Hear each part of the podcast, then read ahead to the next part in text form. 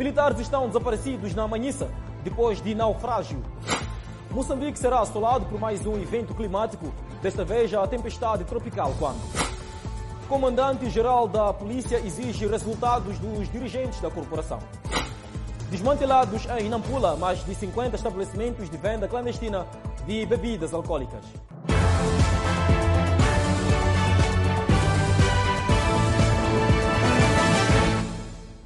Boa noite, estamos em direto e seguramente em simultâneo com as redes sociais e a Rádio Miramar. Lixo voltou a tomar conta do mercado grossista do Zempeto na cidade de Maputo, quatro meses depois de requalificação. O facto representa verdadeiro atentado à saúde pública. É o maior mercado grossista do país e o único na cidade de Maputo, o mercado grossista do Zempeto, local de convergência.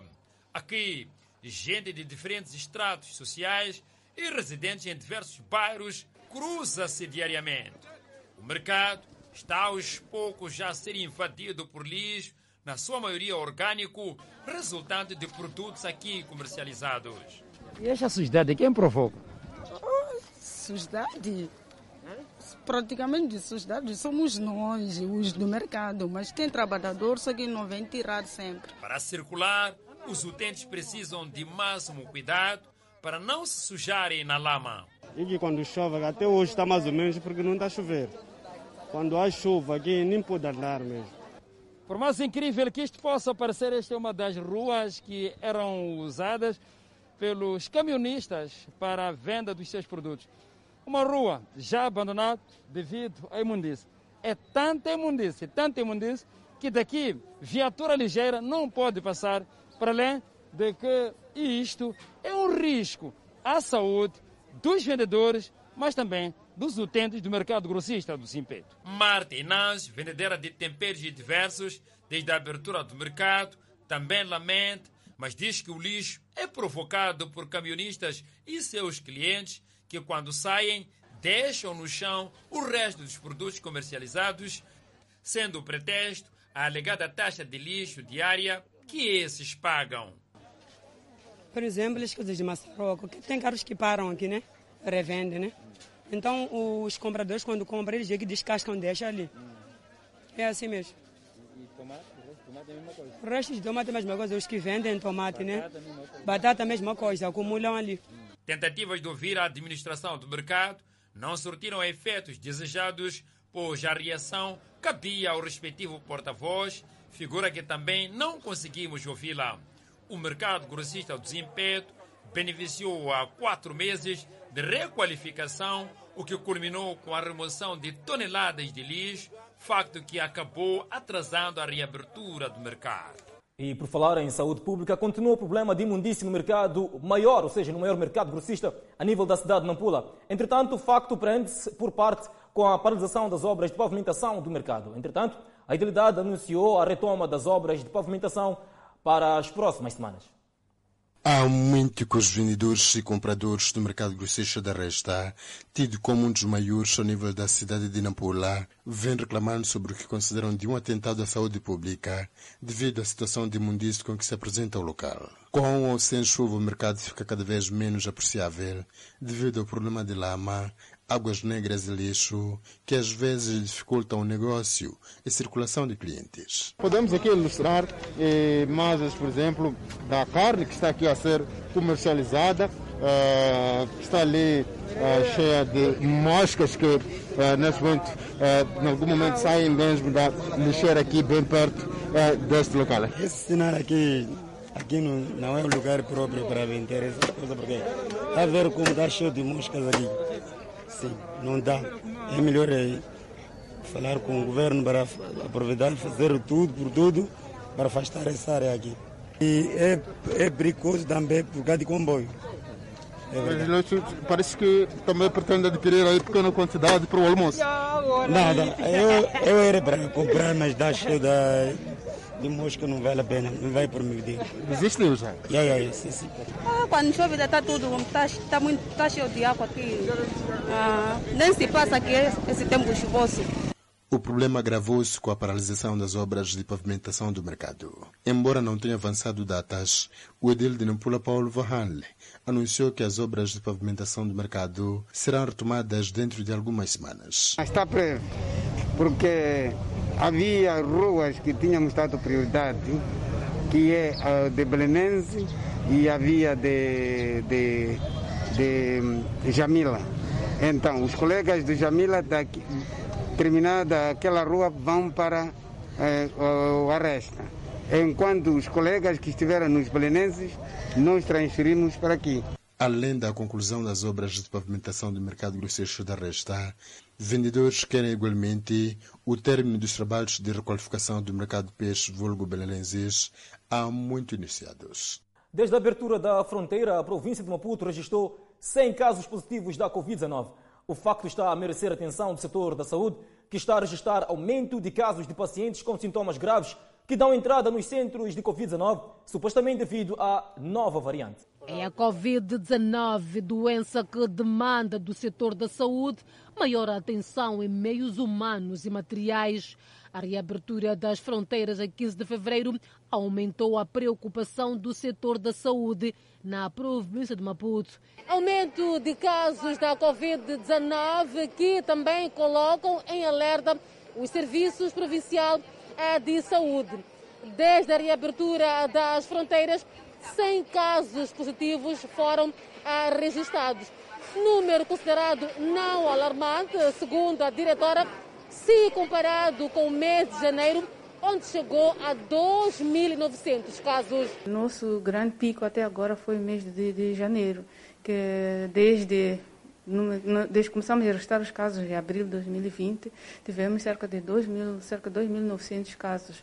Tivemos um pico muito grande. Desde que começou a Covid, começamos a registrar casos em abril, tivemos dois picos na província de Maputo. Outubro, com cerca de 800 casos, e em janeiro, com cerca de 2.900 casos. Mais de 25% dos casos apresentam sintomas graves que resultam em óbitos supostamente relacionados à nova variante. Mas os casos atuais, metade deles, quando comparados com os de 2020, não, não, metade deles tem, não tem uma doença de base. Portanto, desenvolve a doença grave, mesmo sem uma doença de base. Pode ser que se considere que seja devido a essa variante. E outra questão também que estamos a notar, menos de met... muito menos, cerca de 25% apenas uh, tinham sintomas. E agora já estamos mais que 25% dos casos sintomáticos, dos casos diagnosticados. A província também precisou reforçar o controle de testes da Covid-19. O tem um Uh, como é que eu posso dizer, uma plataforma eh, eletrônica que permite nos ajudar a ver se o teste é verdadeiro ou falso através de um código de barras que temos que confirmar se o teste é verdadeiro ou falso. A província de Maputo tem um cumulativo de 9.400 casos registrados. Atualmente conta com 1.900 casos positivos, 7.000 recuperados e 12 pacientes internados, 31 óbitos. Enquanto isso, nas ruas, ainda assiste-se situações de aglomerados, o uso incurado da máscara. Mas a quem já teme a nova variante e procura prevenir-se. Eu chamo a atenção uh, de todos, principalmente de jovens, eh, para prestar ma ma muito mais atenção no uso da máscara e a lavagem de mãos, como também o distanciamento eh, social. O apelo, uma vez mais, das autoridades de saúde, aliás, a segunda com maiores casos da Covid, é o cumprimento das medidas para evitar a propagação da doença. Voltaremos a falar da Covid-19 mais adiante nesta edição do Fala Moçambique. Para já, o comandante-geral da polícia impulsou esta quarta-feira oficiais comissários, comandantes e chefes de departamentos. A estes, Bernardino Rafael exige resultados. Mais resultados e menos queixas é o que o comandante-geral da PRM exige dos que ocupam cargos de comando, direção e chefia na PRM. Vontade manifestada após o empossamento de oficiais que ficam com diversas missões, desde comandantes distritais a diretores e chefes de departamentos. Nós, o Comando-Geral, não nomeia comandantes dirigentes para irem reclamar, toda hora reclamar, não faça o seu programa, traça os 100 dias a partir de hoje. Empossados à disposição das ordens. Eu estou feliz por nova carreira. Eu espero trabalhar para obter mais resultados, conforme aquilo que o comandante-geral acabou de falar no seu discurso. Vamos trabalhar, é um desafio. Espero alcançar resultados, eh, não só para a Polícia da República de Moçambique, mas bem como para todo o Estado, e neste caso para a cidade de Maputo. O comandante-geral da PRM diz chegarem ao seu gabinete informações associadas a intrigas que não permitem harmonia entre os líderes da corporação, o que resulta no que o inspetor chama de queixas de maldade. Frequente isso, às vezes as pessoas dizem eu não consigo fazer tal coisa por causa de fulano, ou por causa da instituição fulano, ou por causa da polícia. Isto é desculpas de maldade. Novas orientações do comandante indicam uma forma de envolver líderes religiosos no combate a determinados tipos de crime. E recomendamos nós, aos estimados colegas, para aproximar cada cidadão que apresenta o caso de violência doméstica, tem de saber a violentada pertence em que igreja e a vítima pertence em que igreja. No fim de cada semana, vão para esses pastores dizem que os vossos crentes estão aqui violentos. Ajuda-nos a controlar a situação de violência doméstica. Da mesma forma que o coronavírus ataca profissionais de vários setores, Bernardino Rafael diz que a PRM está a perder membros para a pandemia a autonomia simbólica a ganhar cada vez mais campo na PRM. Da mesma forma que tem sua bandeira, a polícia terá em breve seu hino.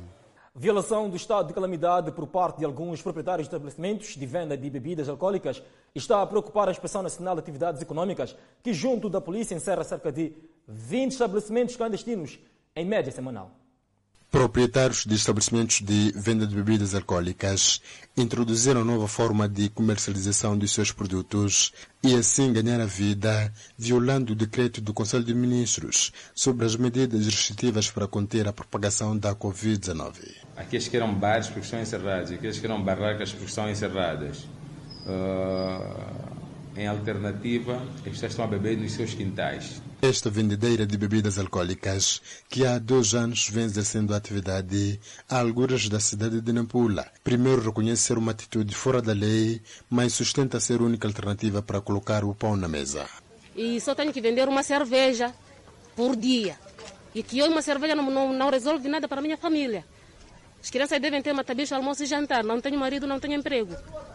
Então fica complicado. Então é por aí que a pessoa arrisca-se.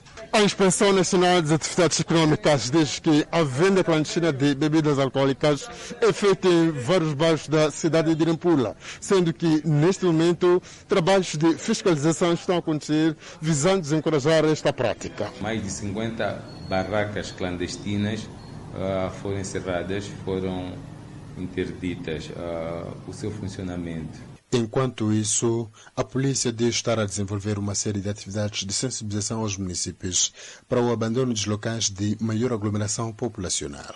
Nós podemos apreciar eh, em toda a cidade de Nampula que nos pontos que havia um maior aglomerado de pessoas já não existem esses aglomerados, porque a polícia vem fazendo um trabalho eh, de sensibilização à população, tem alocado membros da polícia nos pontos de maior aglomeração para que a população eh, não se faça esses pontos e tenha consciência sobre a necessidade de evitar aglomerados para evitar a contaminação do Covid-19. No que diz respeito ao cumprimento dos horários de abertura e encerramento dos bottle stores, as autoridades dizem ser uma situação controlada. Moradores do bairro Inhangome, na cidade de Quelimane, enfrentam problemas de acesso para aquisição de serviços básicos, com destaque para saúde e educação para além de produtos de primeira necessidade, devido à péssima condição de transitabilidade.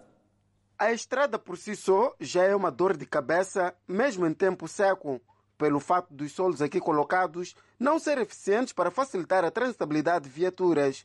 Os moradores sentem-se abandonados pelas autoridades. Esse irmão que vai ao Nhangome, menos tempo, menos saibro, mais ou menos, né?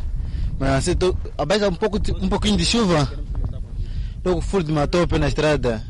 Assim é mal mesmo, na verdade. Sim. Para nós, só entre só a população, não vai se conseguir nada.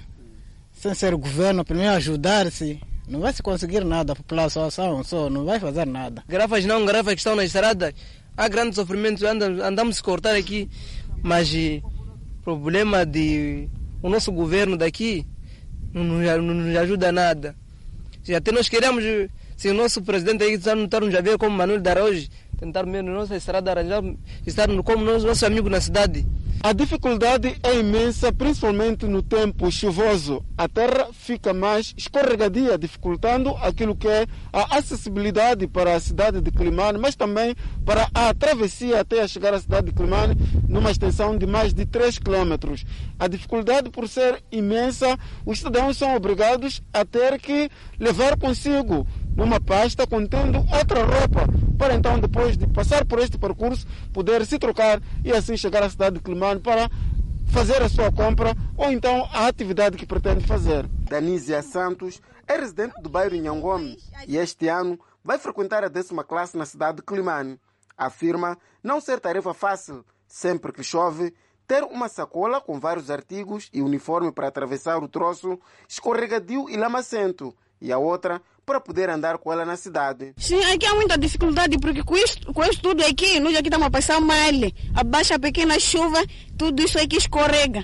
Todas as pessoas passam mal, meninas saírem de, de cá para lá, para na escola, chegam suja, bem suja mesmo. Na comunidade composta por mais de 2 mil habitantes, na sua maioria pescadores e camponeses, falta tudo, desde um centro de saúde, água potável, entre outras. Moçambique assolado por mais um evento climático. Trata-se da tempestade tropical Guambe. Face às previsões hidrometeorológicas que indicam para probabilidade de ocorrência de chuvas muito fortes, ventos fortes até 80 km por hora, derivadas da tempestade tropical moderada Guambe, a partir de hoje, dia 18 de fevereiro de 2021, até amanhã nas províncias de Inhambane, distritos de Zavala, Inharim, Jangamo, Homuene, Murumbene, Massinga, Vilanculos, Inhassoro, Govuro, Panda, Cidade de Machixe e Inhambane. Província de Gaza, Bilene, Limpopo, Xongweni, Madlakazi, Chokwe, Guijá, Chibuto e Cidade de Xaixai. Província de Sofala, Machanga, Buze, Chibabava e as cidades de Beira e Dondo.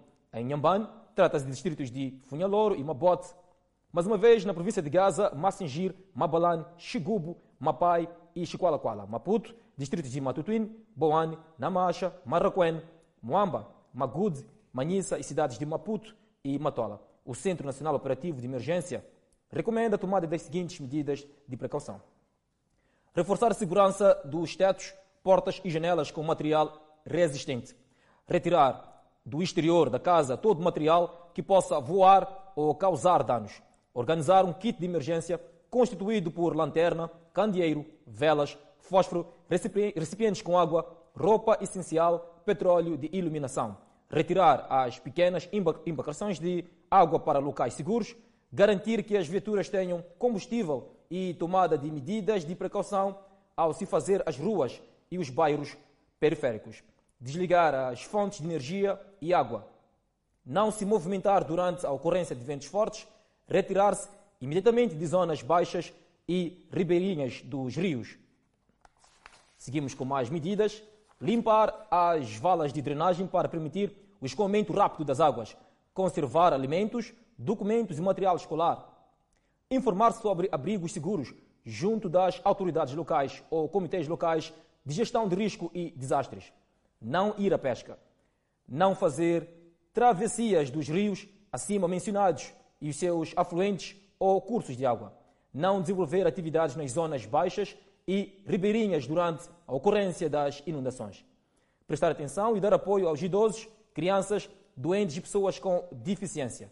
Seguimos para Inhambane, onde dezenas de casas estão inundadas devido às chuvas que caem com persistência. Dados preliminares do Instituto Nacional de Gestão e Redução dos Riscos de Desastres apontam para 35 famílias da cidade de Inhambane e 5 em Panda, que vivem situações difíceis, pois as suas casas estão inundadas devido às chuvas. As famílias, a nível do, do, do distrito de Panda, alocamos tendas. Essas famílias já saíram com os seus bens, porque foram avisadas antepadamente. Nos fizemos no terreno na segunda-feira essas famílias foram avisadas, o Comitê Local de Gestão de Risco trabalhou, retirou as famílias, esticaram as tendas e as famílias conseguiram tirar todos os seus pertences. As casas só é que estão inundadas, elas estão em zona segura e bem abrigadas e com mantimento. Além desses pontos, a vila sede do distrito de Mabote também está inundada e a estrada Mapinhane-Mabote encontra-se condicionada. O assunto é do conhecimento do governador de Inhambane, Daniel Chapo, que esta quinta-feira visitou o INGD para aferir o nível de prontidão face ao alerta de chuvas e ventos fortes que nas próximas horas poderão afetar alguns pontos desta província. Governos distritais, ao nível de toda a província de Inhambane, estão, portanto, a, a trabalhar no terreno, a fazer o levantamento dos danos que possam ser causados para nós podermos, portanto, assistir a população logo que for necessário. Em seguida, Daniel Chapo deslocou-se até aos bairros considerados problemáticos, onde vivem famílias cujas casas estão inundadas. Aqui, o governante interagiu com os proprietários destas casas. Alberto Novelli, secretário do bairro Xalambi. Este homem lança culpa ao construtor da estrada por ter destruído as valas que até bem pouco tempo serviam para o escoamento das águas fluviais. Bom, no passado enchia-se sempre aqui, mas antes desta estrada nós fazíamos umas valetas que escoava toda a água ante a praia. A sorte nossa porque nós estamos perto mesmo da praia. No final da visita, Daniel Chapo avançou com algumas medidas para solucionar o problema vivido nestes bairros. Portanto, uma das soluções que nós achamos que vamos encontrar para esta situação, em coordenação com o nosso Conselho Autarco da cidade de Inhambane, é realmente a necessidade de fazermos sistemas de drenagem que permitam o escoamento das águas para os canais principais e a partir dos canais principais haver, portanto, o escoamento da água para a praia. Porque, de acordo com os nossos secretários aqui dos bairros, existem canais principais para o escoamento das águas, mas encontram-se neste momento, portanto, entupidos e há que fazer o desentupimento destes, uh, destes canais para depois, portanto, passarmos para a fase de construção de valas de drenagem que conduzam as águas para esses canais principais e, através dos canais principais, conduzirmos as águas para o mar. Enquanto não for materializada nenhuma ação, estas famílias vão vivendo nestas condições. Devido ao mau tempo que se registra no distrito de Quilmane, os operadores de embarcação estão a reduzir o número de passageiros pela metade para evitar naufrágios. Nos últimos três dias, o mau tempo tem condicionado a navegabilidade marinha e os operadores neste troço Quilmane-Racamba avançam que a medida é boa para a segurança dos seus clientes, mas não deixam de lamentar os prejuízos que têm estado a averbar em relação à manutenção das embarcações. Combustível, essa, principalmente tem que ver 20 passageiros vezes 15 é pouco dinheiro, porque são muitos gastos. Vamos falar de combustível, massa, e é provável partir rolamento. É muito dinheiro isso que estamos a perder, mas não há como temos que obedecer a ordem. Hoje começamos a levar 20 passageiros como há mau tempo, né? Quando é com bom tempo tem que levar uns 40. Essa situação está se de quando? Essa situação começou, estamos começando ontem para hoje, né? Sim. E vocês registram algum prejuízo quando a situação, quando há mau tempo? Ah, registramos, sim. Hum? Sim. Prejuízo de o que, por exemplo? Ah, prejuízo, se você levar o 40, vai lá 20. É prejuízo. Uma das estratégias que está a ser usada nesta travessia de Climane para Inhações é a redução de lotação nas embarcações de pequeno porte como aquela. Uma embarcação tem, como aquela tem a capacidade de 40 passageiros. No entanto, devido ao mau tempo que se registra nos últimos dois dias na cidade de Climane, as embarcações estão apenas a carregar 20 passageiros. Samuel Domingos, comerciante e utente das embarcações, avança que a medida devia ser definitiva, uma vez que esta ação também contribui para a redução dos níveis de contaminação da pandemia da Covid-19, tendo avançado que os níveis de segurança não deviam apenas ser na redução de tripulantes, mas também na garantia de coletes para todos na embarcação. Eu estou a sair mesmo numa zona que não há nem rio, nem riacho mesmo. Nadar já não consigo. Só estou a arriscar assim, né? Yeah. É maneira de se arriscar. Como fazer? Se a travessia, o barco é pequeno. E também se você não quer atravessar, as crianças lá em casa ficam a reparar e não tem maneira de como alimentar-se. Em época como esta, registra-se naufrágio de embarcações, na sua maioria de pesca, e a instituição de fiscalização da navegabilidade marinha prometeu falar esta sexta-feira sobre as ações em curso na costa da província para evitar acidentes marinhos. Moçambique vai potenciar a investigação e uso de tecnologias nas suas ações de melhoria da vida das populações rumo ao desenvolvimento. Essa informação foi hoje avançada pelo Ministro de Ciência e Tecnologia no lançamento do relatório de mapeamento da investigação e inovação. Esta é a cintura verde de Infulene. As chuvas que caem na cidade e província de Maputo arrastaram as culturas, reduzindo todo o esforço a zero. É só ver eh, pelo local onde nós estamos. Normalmente aqui é um local onde eh, tem plantios. E hoje vimos que a única coisa que está a sobreviver são viveiros. O problema da chuva. A chuva vem matar outra couve dentro do canteiro. A outra couve que está a viver, a outra couve dentro do canteiro que morreu. Desgraça provocada pelo fenômeno natural aliado a mudanças climáticas. Para reverter estes cenários, ou no mínimo minimizar os seus impactos, o homem é chamado a intervir recorrendo à ciência. Com efeito, o Ministério de Ciência e Tecnologia e Ensino Superior, com apoio da Unesco e Banco Islâmico, desenvolveu um trabalho de mapeamento da investigação e inovação em Moçambique. O governo de Moçambique diz que um instrumento irá contribuir na tomada de decisões para ações de desenvolvimento em várias áreas, como a agricultura, áreas que impactem na vida dos cidadãos, tudo com recurso à ciência e baseado nas tecnologias. Nós estamos num país eh, que está sendo afetado por mudanças climáticas e desastres naturais, então nós temos que estar preparados para eh, prover de soluções eh, baseadas na investigação. O relatório apresenta análise do sistema de política e governação do setor da ciência, tecnologia e inovação em Moçambique, baseada na análise da política econômica, social, cultural e educação. Grande prioridade é que sejam um setor que vai contribuir para prover de soluções científicas aquilo que são os problemas, as inovações que queremos para o desenvolvimento deste país. Por outro lado, o relatório, segundo o ministro, servirá de base para uma posterior reflexão sobre a situação atual de investigação científica e inovação tecnológica em Moçambique e, consequentemente, para a revisão da política de ciência e tecnologia de Moçambique e elaboração da sua estratégia de implementação. O Centro de Integridade Pública considera 2021 um ano decisivo para testar a eficácia da lei de perda alargada de bens e recuperação de ativos. Em dezembro último, o Parlamento moçambicano aprovou a Lei de Perda Alargada de Bens, Recuperação e Gestão de Ativos a favor do Estado. Trata-se de um instrumento jurídico específico que vai facilitar a atuação da Justiça.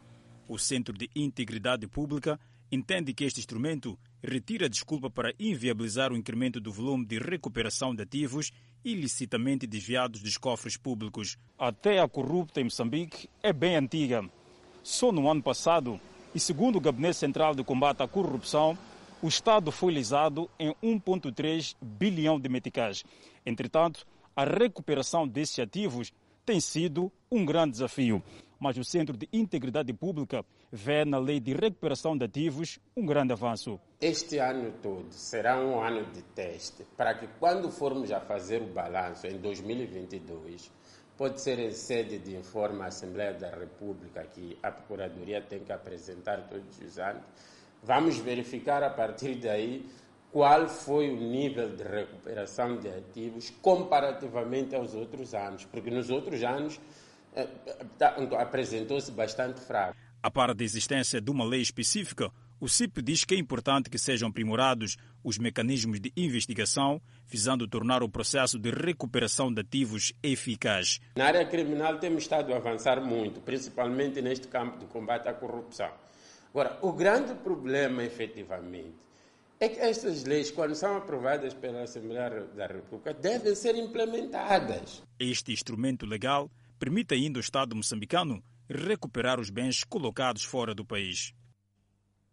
E para ver e ouvir no próximo bloco, dois militares são dados como desaparecidos após naufrágio.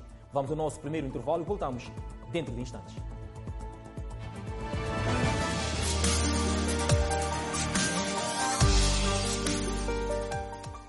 O Fala Moçambique está de volta e porque O crime não compensa. Três supostos ladrões à mão armada foram capturados e recuperadas duas armas de fogo. O Cernic, na província de Maputo, diz tratar-se de uma quadrilha que roubava na Matola e na cidade de Maputo. Uma vida supostamente assente no mundo do crime, que abre mais um capítulo. Matola e cidade de Maputo teriam sido aterrorizados por estes três indiciados de assaltos à mão armada. Um destes é Paito, 45 anos de idade. Chega ao Cernic uma vez mais. Não, comprei só arma para me defender em casa, como tem muitos assaltos na minha zona. Então, depois da defesa, o que é que acabei, fez? Acabei, acabei usando esse assalto que fomos fazer lá. Paito é confesso. Já esteve detido na sexta esquadra na cidade de Maputo, indiciado no arrombamento de residências. Junta-se agora ao Ernesto e Fanhane, flagrados a assaltar um armazém na Matola. A primeira vez não foi assunto de armas, foi um arrombamento na cidade. Acabei sendo no tribunal. Uh, tiramos ali o, as eram telefones e computadores. Duas pistolas carregadas de munições e outros são os instrumentos usados para o crime e recuperados pelo Cernec. Tem aquela, esta primeira aqui. Aquilo é, é uma arma de berlindes. Eu tenho já há um tempo. Sim. Para que é feito? Epa, acabou se usando nesse sítio em dezembro. Foi a ambição que me meteu nesse. Que em dezembro, né, fomos fazer um assalto no armazém. Eu e os meus colegas. É uma quadrilha, segundo o Cernec, que semeia terror e medo em vários bairros ah, da Matola. Muitos destes são reincidentes. A polícia trabalha neste momento para a recuperação de três viaturas roubadas na cidade de Maputo e uma na Matola. É a quadrilha que frequenta a província de Maputo, a cidade da Matola em particular, no roubo de viaturas e, e assalto a instituições públicas. Conforme podem saber, temos uh, uh, muitos casos de, de, de, computadores uh, roubados na província de Maputo. Então, finalmente, uma parte da quadrilha está aqui neutralizada e as armas que usavam para as suas incursões. A operação enche de alívio alguns munícipes da Matola, como o Sr. Júlio, que guarda memórias recentes de assaltos. É alívio porque praticamente aqui na Mazola, na Matola, praticamente temos muitos bandidos. Mesmo na minha, na minha rua, semanas passadas, roubaram quase em três, quatro casas, num único dia. O Cernic tranquiliza, reiterando que está apertado o cerco ao crime na Matola. Uma situação demasiado complicada e tem mais. Um transportador atropelou mortalmente uma mulher em Inhambane, colocou-se em fuga e foi capturado em Maputo, no posto de controle de Nhongonhani. Atropelamento e fuga. Este condutor faz transporte interprovincial de passageiros. Estava fora da atividade quando atropelou mortalmente uma cidadã em Zavala, na província de Inhambane colocou-se em fuga. Considerava-se já livre quando foi interpelado pela polícia já informada no posto de controle de Nhongonhani, em Marraquene, Maputo. Estou aqui detido porque atropelei uma pessoa. Atropelou mortalmente, é a informação que temos, é verdade? Sim o condutor que por vezes confessa o que fez e por outras eh, rejeita a acusação, tem a viatura que conduzia a contrariar alguns dos seus pronunciamentos, pois mantém fortes sinais eh, que resultaram do embate que resultou num acidente eh, mortal, como é o caso de rachas no vidro, a ausência do espelho que antes estava aqui, bem como esta abertura no capão do carro. Mesmo assim, ele mantém a palavra de recusa em certos momentos. Eu não me apercebi naquele momento exato. Pronto, saí e fui para casa. Então, de casa, dirigi-me a Maputo. Sim. A informação que temos é de que você foi esconder a viatura uh, numa mata, de tal forma que o proprietário da viatura ficou preocupado, não sabia onde estava o seu veículo. Diga a verdade. Não, não chegou de se preocupar tanto, porque eu sempre entrava. Não chegou de se preocupar tanto, mas se preocupou. Por quê? Eu sempre entrava em comunicação com ele. E o que é que dizia em comunicação com ele? Eu só disse que estou a caminho de Maputo. quando foi interpelado pela polícia, terá tentado fugir, mas diz que procurava apenas urinar. Não, é no momento em que eu saí, eu disse que ia fazer xixi. Disseram, não, você estava a fugir. No local do acidente, a polícia é que tirou o corpo da vítima que, após fuga do condutor, permaneceu muito tempo no asfalto da rodovia. É preciso prestar assistência às vítimas pós-sinistro. Dois indivíduos estão a contas com as autoridades policiais indiciados de burlar proprietários de uma loja na cidade de Pemba. Os supostos burladores simulavam depósitos na conta bancária do agente para depois roubar os produtos. Segundo a polícia, o grupo fazia-se passar por proprietários de uma mercearia e para adquirir os produtos a revender na suposta mercearia, os indivíduos levantavam a mercadoria num estabelecimento comercial mediante a apresentação de falsos talões de depósito na conta bancária da loja. Apresentavam os talões ao estabelecimento como já tivesse efetuado o depósito. Mas, entretanto, como eu disse, o proprietário efetuando os movimentos para certificar aquilo que eram as entradas, é, descobriu que na verdade não, não, o dinheiro não, não refletia lá na sua conta e daí ele acabou denunciando a situação à polícia. Os indivíduos conseguiram apoderar-se de enormes quantidades de arroz, açúcar e óleo de cozinha avaliados em 1 milhão e 200 mil meticais. Os indivíduos assumem a sua participação no crime, mas jogam a culpa a um outro indivíduo, agora Monte, que terá orquestrado o esquema envolvendo-os inocentemente. A pessoa que burlou, o nome dele é Varene, vive em Nampula. Me levou até ali naquela entrada de Casana. Paramos ali, me mostrou lá. Ela vai até ali com essa carinha. Era cânter de duas toneladas. Fomos até ali com o motor atual motorista, chegamos lá, eu desci. O Sossimão, o Sossimão começa a mandar os empregados, podem pôr aí óleo. Eram 28 caixas de óleo. Não, não desconfio porque ah, a forma como ele está na minha casa, como a esposa e tal estava na minha casa, ele disse estou numa felicidade. E ele mandou naquele sítio para fazer aquilo dele, estava saindo uma, aquelas coisas de uma empresa dele. Eu que eu acabando de perder e acabou de chegar desse, desse sítio. Durante a neutralização, a polícia diz ter encontrado na posse da quadrilha 49.450 meticais. Através das linhas operativas foi possível fazer a busca de informações que culminou com a neutralização da equipe. E neste momento diligências continuam porque eh, temos informações que alguns integrantes da quadrilha encontram-se na província de Nampula, concretamente no distrito de Nacala. Os produtos recuperados pelas autoridades policiais já foram entregues aos respectivos proprietários da loja, onde haviam sido subtraídos fraudulentamente. Para dinamizar as suas atividades, o governo moçambicano aloca duas novas viaturas ao maior estabelecimento penitenciário da província central de Tete.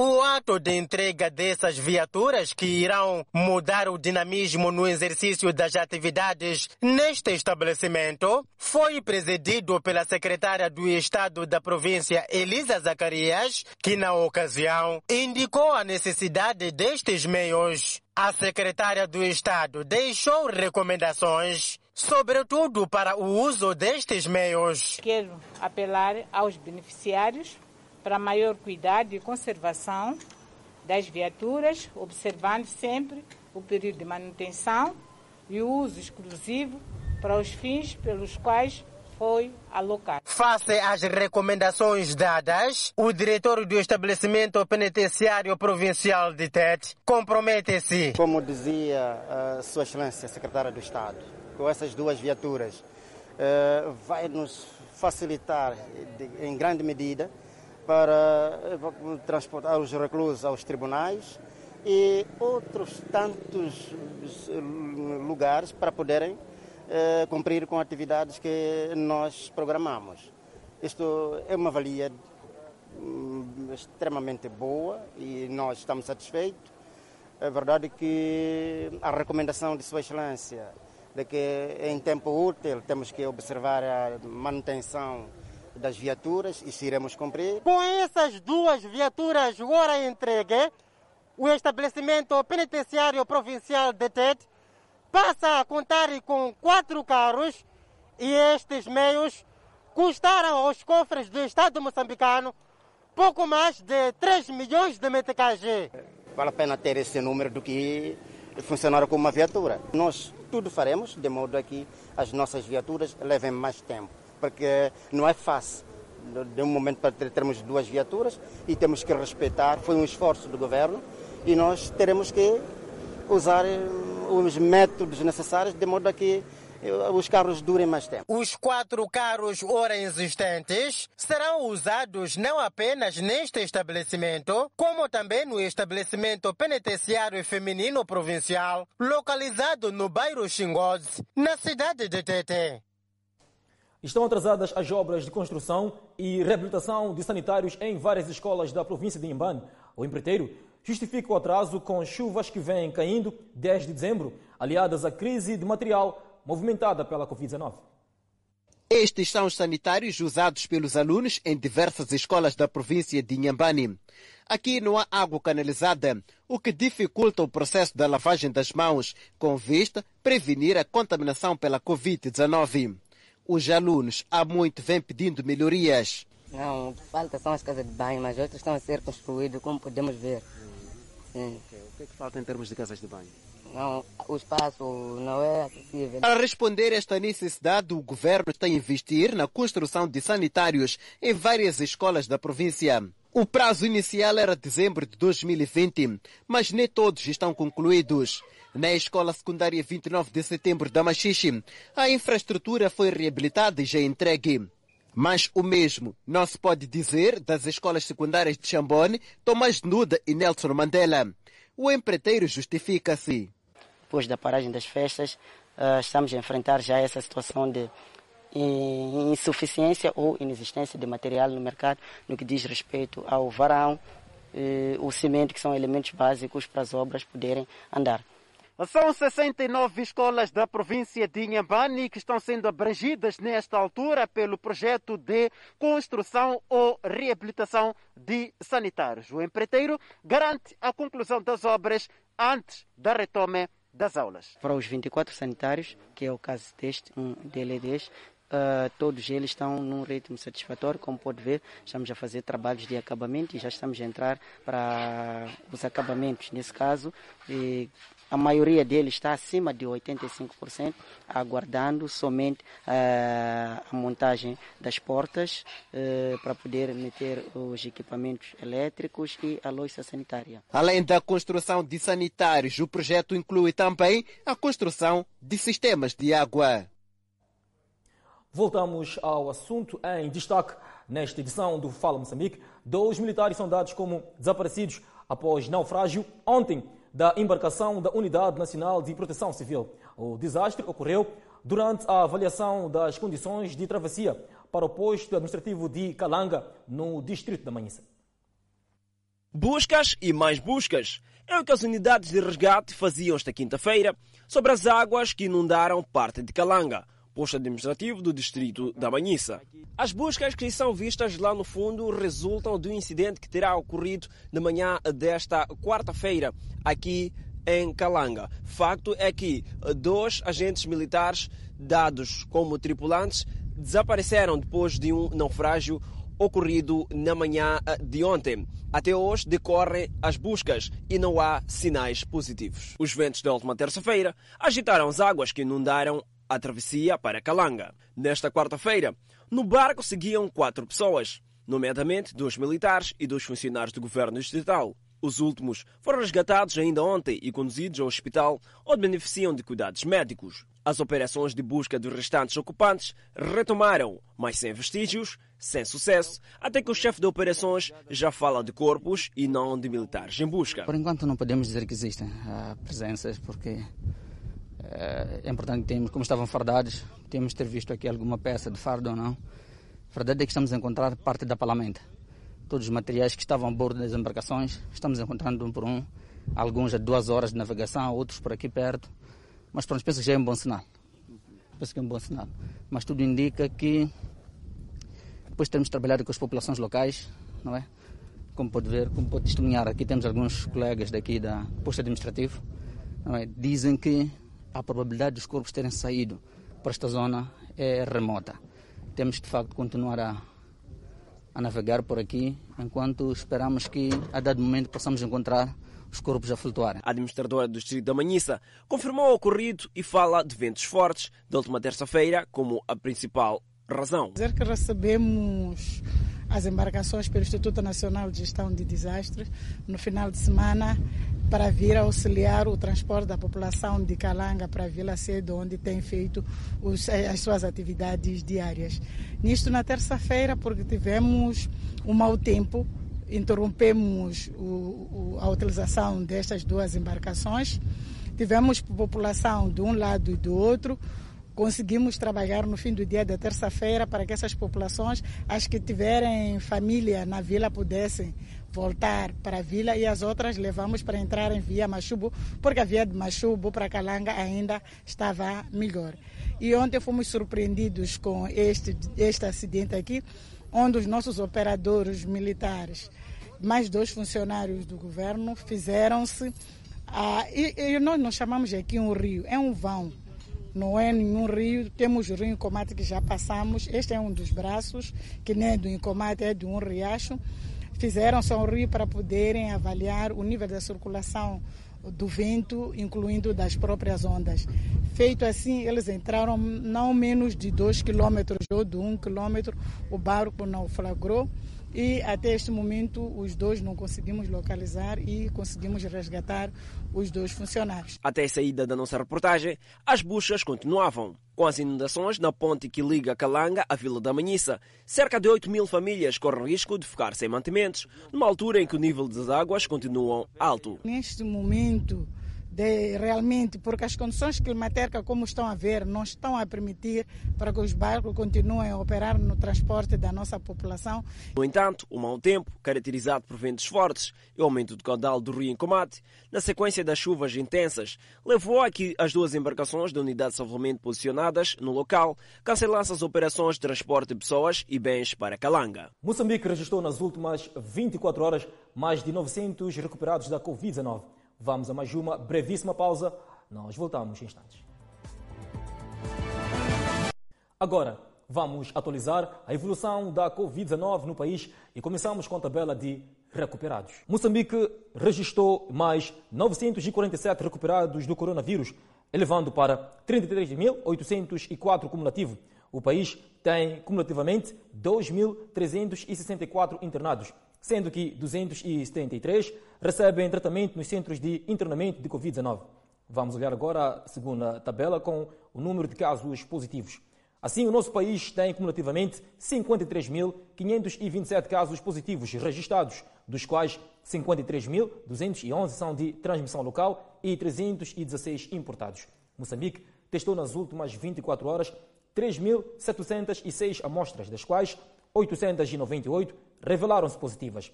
Destes, 878 são de nacionalidade moçambicana, 13 são estrangeiros e 7 de nacionalidades ainda por apurar. Todos os casos resultam de transmissão local. Há ainda o registro de 10 mortes, elevando para 571 o número de vítimas mortais. Moçambique tem 19.148 casos ativos da pandemia viral. E por falar na pandemia viral, mais um país africano poderá iniciar a campanha de vacinação contra a Covid-19. O Senegal recebeu 200 mil doses da vacina chinesa Covid-19 Sinopharm. O presidente Macky Sall organizou uma cerimônia para marcar a chegada das vacinas que o país da África Ocidental comprou por cerca de 3,8 milhões de dólares, de acordo com o seu Ministério das Finanças. Em discurso, Sal disse que a chegada das vacinas significa que o país está a entrar numa nova etapa no combate à Covid-19. Os profissionais de saúde, pessoas com mais de 60 anos e com comorbidades, serão os primeiros a receber a vacina Sinopharm. O presidente senegalês anunciou que o país está em processo de compra de 6 milhões 790 mil doses para auxiliar o início de sua campanha de vacinação em massa no próximo mês, mas não especificou de qual empresa comprará. O Senegal também espera quase 1,3 milhão de doses de vacina por meio da iniciativa COVAX da Organização Mundial da Saúde. Sal pediu ao Ministro da Saúde e Ação Social que tomem todas as providências sanitárias, logísticas, financeiras e de mobilização social necessárias para o lançamento de campanhas de vacinação em todo o país. Senegal já recebeu 1.117 congeladores aprovados pela OMS para o armazenamento de vacinas e já foram instaladas câmaras frigoríficas, segundo o Ministério da Saúde. Desde o início da pandemia, o Senegal registrou quase 32 mil casos, incluindo 760 mortes, e as infecções aumentaram nos últimos meses. Um remédio em fase de testes em Israel tem se mostrado eficaz para tratar pacientes com Covid-19 que se encontram em estado moderado ou grave. A nossa equipa de reportagem foi ao laboratório que produz o medicamento. Há três semanas atrás, Orly, de 57 anos, estava internada com Covid-19 em estado grave. Hoje, ainda ligada ao oxigênio portátil, pela primeira vez, ela teve força para cozinhar. Um momento de celebração da vida. Ainda internada, ela aceitou participar de um tratamento experimental oferecido pela equipa médica. Orly foi a 19 paciente a receber o novo remédio ExoCD24, administrado por inalação durante alguns minutos por cinco dias. Ela diz que depois de três doses já conseguiu levantar da cama e sair da unidade de cuidados intensivo. Bianca Zanini explica. Foi nesse laboratório que o medicamento foi desenvolvido. A equipe juntou dois tipos de terapias que já eram usadas no tratamento de câncer. O resultado está aqui, dentro deste frasco. Um remédio que pode ser a esperança para pacientes com coronavírus em estado grave. A equipa de pesquisadores do Hospital Ichilov estão orgulhosos. Para a diretora do hospital até agora, o medicamento tem se mostrado eficaz para curar os pacientes. Mas ainda é preciso mais testes que serão feitos na próxima fase do estudo com mais paciente. Os cientistas esperam que as agências reguladoras aprovem o remédio o mais rápido possível. Continuamos a destacar a Covid-19. Há cada vez menos pessoas a cumprir as regras de prevenção para evitar a propagação da Covid-19 na Costa do Marfim. Situação que acontece mediante a um estado de emergência imposto pelo governo. Médicos afirmam que, após um ano de restrições, a adesão a conselhos importantes de prevenção, como o uso da máscara, está a diminuir. Nas movimentadas ruas de Abidjan, quase ninguém respeita o distanciamento social. Nos transportes públicos, nem mesmo o motorista usa máscara. O Atara sugeriu um relaxamento de medidas de prevenção assim que os números de novos contágios começaram a diminuir no país. Em Tongon, uma mina perto da fronteira com Mali, poucas pessoas seguem as regras de prevenção. Não usam máscara e muito menos cumprem o distanciamento social. No entanto, aqueles que chegam de outros países para trabalhar na mina são obrigados a fazer um teste da Covid-19 para entrar no país. Desde janeiro, quando foi declarado o estado de emergência, as autoridades têm tentado reforçar as medidas para evitar a propagação do vírus. O uso de máscara é obrigatório no transporte público e em espaços públicos, lojas ou espaços fechados. O país espera receber a vacina da Pfizer BioNTech este mês e está a negociar para obter também vacinas de outras empresas. Segundo o governo, a campanha de vacinação terá início em março. A Costa do Marfim conta com mais de 31 mil casos de Covid-19 e 179 mortes. Enquanto isso, as manifestações continuam em Myanmar. Vamos ao intervalo e voltamos com mais notícias internacionais. Continuamos a destacar a atualidade internacional e as manifestações continuam em Myanmar. Várias foram as pessoas que saíram às ruas de Yangon em protestos contra a detenção de Suki. Os protestos contra uma tomada militar continuaram na maior cidade de Myanmar, apesar dos encontros proibidos de mais de cinco pessoas. Centenas de pessoas marcharam no movimentado cruzamento perto do centro Yedan de Yangon, com multidões sentadas na rua a carregarem placas com fotos da líder detida Aung San Suu Kyi. Suki foi detida num golpe militar a 1 de fevereiro. A junta disse que a aquisição foi necessária porque o governo de Suki não investigou as alegações de fraude nas eleições que seu partido ganhou de forma esmagadora. A comissão eleitoral rejeitou tais acusações. A OMS começou a aplicar a vacina contra o ébola uma semana após a declaração do novo surto em Butembo, na República Democrática do Congo. No total, mais de 16 mil doses do imunizante serão usadas na campanha para conter a doença declarada a 7 de fevereiro. A área fechada da província de Kivu, no norte, teve quatro casos confirmados e duas mortes. Cerca de 300 contactos foram rastreados em quatro locais diferentes. Desde o fim de semana, a chamada vacinação em Anel envolveu mais de 50 pessoas. Elas tiveram contactos de alto risco com infectados em Biena, onde o primeiro caso foi detectado. A Organização Mundial da Saúde anunciou que profissionais de saúde também serão vacinados na campanha que chegou à zona de saúde de Katwa. O lançamento da imunização aconteceu no Hospital Matanda, onde o primeiro caso foi confirmado num paciente que veio a falecer. No total, cerca de 1,2 mil vacinas chegaram a Butembo na semana passada. O mesmo número foi despachado para a cidade de Goma, também na província do Kivu Norte. Pelo menos oito pessoas foram feridas por tiro perto de uma estação de trânsito no norte da Filadélfia e uma delas ficou gravemente ferida, afirmou a polícia. Um homem de 71 anos está em estado crítico depois de ter sido atingido perto da estação Southern Stream Pennsylvania Transportation Authority no bairro de Olney, disse a polícia. As autoridades policiais disseram que um homem de 22 anos foi baleado nas costas. Dois outros homens de 21 e 53 anos foram atingidos nas pernas e uma mulher de 36 anos e um homem de 70 foram atingidos na coxa. Uma rapariga de 17 anos foi ferida ligeiramente no braço direito. Um homem de 48 anos mais tarde entrou num hospital com ferimento no estômago, disse a polícia. Ele e os outros foram listados em condição estável. A polícia informou que duas armas foram recuperadas e uma pessoa sob custódia. A identidade da pessoa sob custódia não foi divulgada imediatamente e Outlaw disse que a extensão do envolvimento dessa pessoa, se houver, ainda não é conhecida. Mas ela disse que os investigadores sabem que havia um carro envolvido e que poderia haver outras pessoas. Outlaw pediu a qualquer testemunha que chamasse a polícia com informações.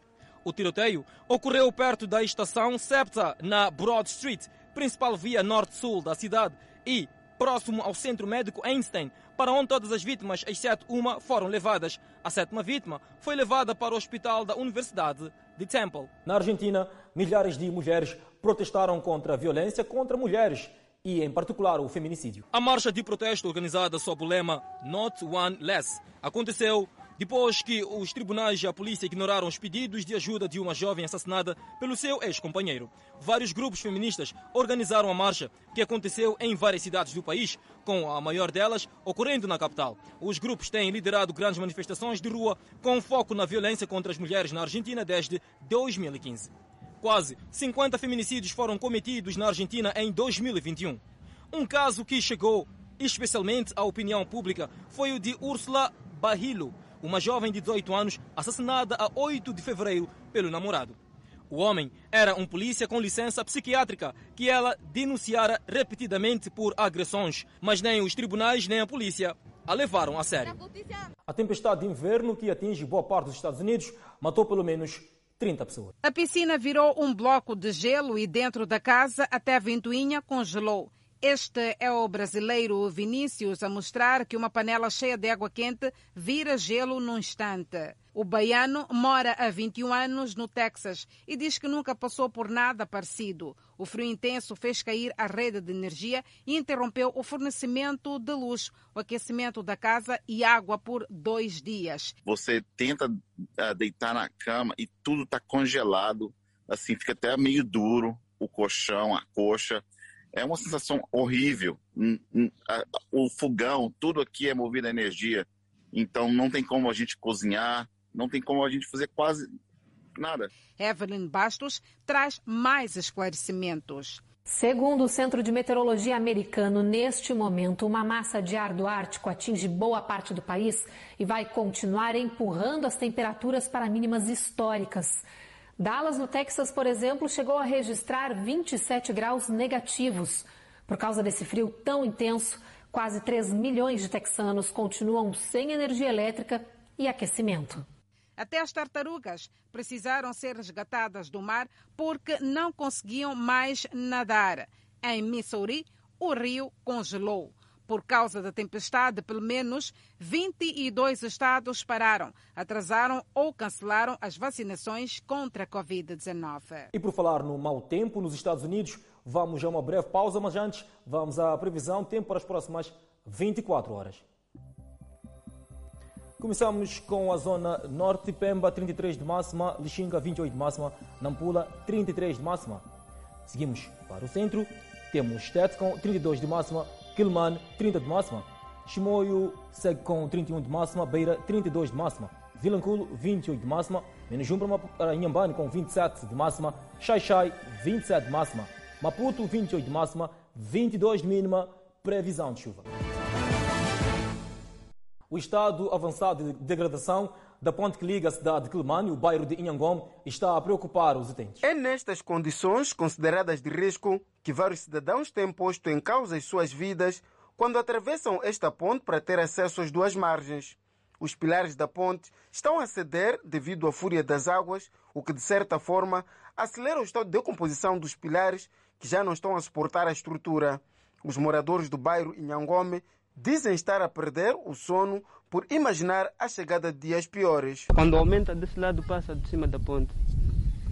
E a pessoa, como não tem como, outros vivem lá, outros fazem machamba lá, arriscam assim mesmo. Queremos uma ponte móvel boa, porque isso, toda a gente fica aqui. Aqui também, isso, toda a zona aqui. aqui. Agora, essa frente foi, foi feita agora mesmo. Agora, do momento assim, queremos uma boa ponte. A ponte está construída num local lamacento, difícil acesso. No entanto, está a ceder-se a menos de 10 anos, fator que está a criar dificuldade para as comunidades que têm esta ponte para aceder aos principais serviços na cidade de Climane, tendo em conta que o bairro de Inhangome não possui infraestruturas como centro de saúde, entre outras, para que a comunidade possa se beneficiar. E a cedência desta ponte poderá criar várias dificuldades para esta comunidade. Estas camponesas afirmam que já tiveram momentos dolorosos quando a ponte cedeu há três anos, pois a prática da agricultura ficou comprometida. Elas pedem a quem de direito para solucionar o problema o mais breve possível. Não vamos ter mais nada aqui para passar com ele. Quando, passa, quando entrar canoa aqui é de pagar. 10, 10 para ali, 10, 10 para ali. Há de termos dinheiro.